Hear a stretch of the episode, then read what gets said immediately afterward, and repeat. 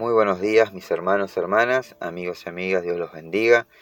Qué grata mañana esta de poder estar compartiendo juntos con ustedes esta eh, pequeña reflexión.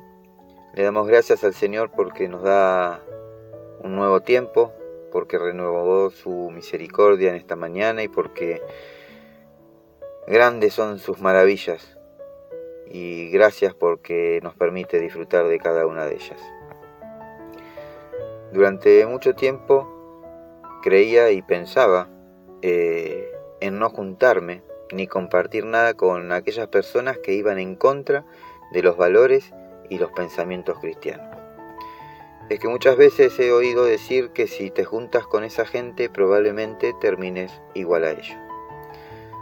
Pero siendo sinceros, si yo hoy soy cristiano, si vos sos cristiano o cristiana, es porque hubo alguien que sin importar mi estado o tu estado, sin importar nuestra condición, decidió pensar diferente.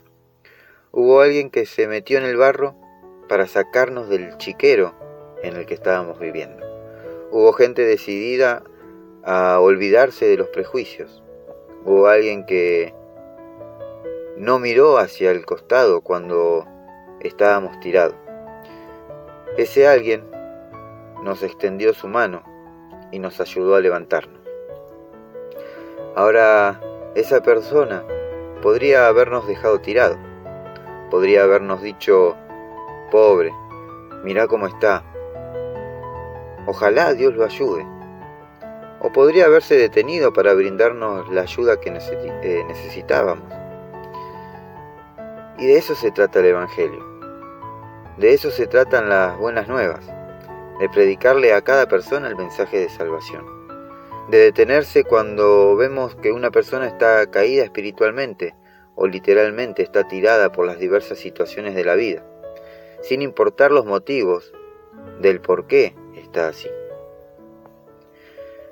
Un día Jesús debió responder a la pregunta de un maestro de la ley. El maestro de la ley le dijo, ¿qué debo hacer para heredar la vida eterna?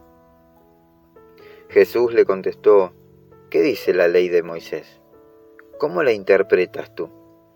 El hombre contestó, ama al Señor tu Dios con todo tu corazón, con toda tu alma, con toda tu fuerza y con toda tu mente, y ama a tu prójimo como a ti mismo. Eso lo podemos encontrar en Lucas capítulo 10, versículo 25 al 27. Ama a quien tienes a tu lado. Ama a tu vecino, ama a tu compañero de trabajo, ama a tus compañeros de estudio, ama a tus enemigos. Ama al que está en necesidad, pero también ama al que está en abundancia. Ama al que está privado de su libertad. Ama al que está postrado en una cama de hospital. Ama, porque así es como Dios nos amó. Amén. Hay una parábola de Jesús en Lucas capítulo 10 versículo del 30 al 35 que dice, Jesús respondió con una historia. Un hombre judío bajaba de Jerusalén a Jericó y fue atacado por ladrones. Le quitaron la ropa, le pegaron y lo dejaron medio muerto al costado del camino. Un sacerdote pasó por allí de casualidad, pero cuando vio al hombre en el suelo, cruzó al otro lado del camino y siguió de largo. Un ayudante del templo pasó y lo vio allí tirado, pero también siguió de largo por el otro lado. Entonces pasó un samaritano despreciado, y cuando vio al hombre, sintió compasión por él. Se le acercó y le alivió las heridas con vino y aceite de oliva, y se las vendó. Luego subió al hombre en su propio burro y lo llevó hasta, hasta un alojamiento, donde cuidó de él. Y al día siguiente le dio dos monedas de plata al encargado de la posada y le dijo, cuida de este hombre. Si los gastos superan esta cantidad, te pagaré la diferencia la próxima vez que pase por aquí. Y claro,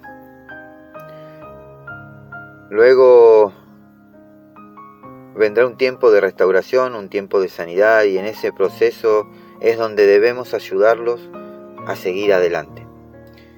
Y si vuelve a caer, seguir ayudándolo, sin juzgarlos, sin juzgarlas, porque nadie está exento de caer. Miremos con amor a nuestro prójimo, miremos como Jesús nos miró a nosotros. Miremos como este gran samaritano, que sin importar lo que opinaban de él, decidió frenar, curar, vendar y ayudar a, esta persona que estaba tendida en el suelo. Hoy hay muchas personas tendidas en el suelo, física y espiritualmente, que están esperando de un buen samaritano, que los ayude, que los levante, que le dé esperanzas, que le dé fe.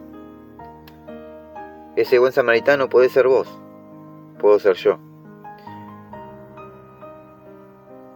En Mateo capítulo 22, versículo del 1 al 10 dice que Jesús también contó otras parábolas y dijo, el reino del cielo también puede ilustrarse mediante la historia de un rey que preparó una gran fiesta de bodas para su hijo. Cuando el banquete estuvo listo, el rey envió a sus sirvientes para llamar a los invitados, pero todos se negaron a asistir.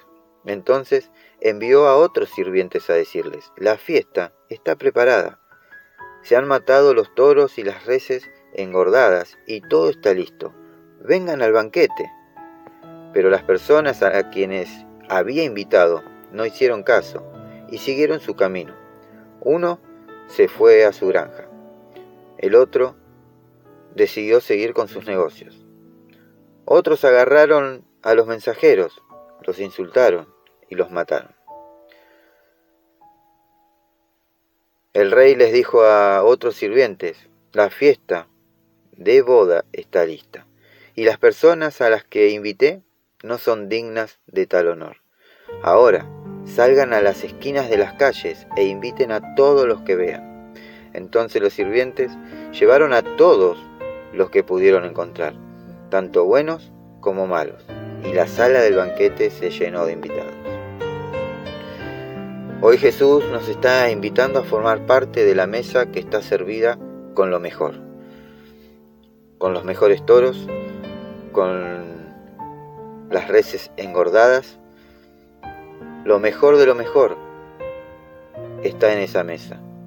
Pero principalmente, lo mejor es Jesús. Jesús te está invitando a su fiesta, una gran fiesta, y de seguro que vos podés invitar a otras personas. Quizás invites personas que rechacen tu invitación, como aquellas personas a las que había invitado este rey. Pero quizás no. Quizás hayan personas que puedan aceptar tu invitación si te rechazan, no te quedes con el rechazo. Te invito a que llames a todos, aquellos que están en las esquinas y a todos aquellos que andan deambulando por la calle, sin saber para dónde ir, sin un rumbo. Hoy Jesús los invita a, formar parte de esa gran fiesta, a formar parte de su mesa. Amén. Mis hermanos, hermanas, amigos y amigas, Dios los bendiga. Que tengan un hermoso y bendecido comienzo de semana.